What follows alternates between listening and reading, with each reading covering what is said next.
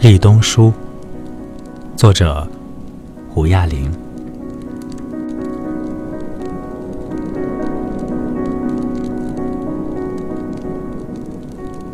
白昼越来越薄，落叶浩荡，流水已非昨天。风猛烈，掀动陌生人的衣角，一如季节。最后的崩裂之声，放弃所放弃的，寂寞的月亮刚刚挂高到天空。总有一些事物能够彼此温暖，但你必须在咽气之前洁净尘世之身。立冬以后。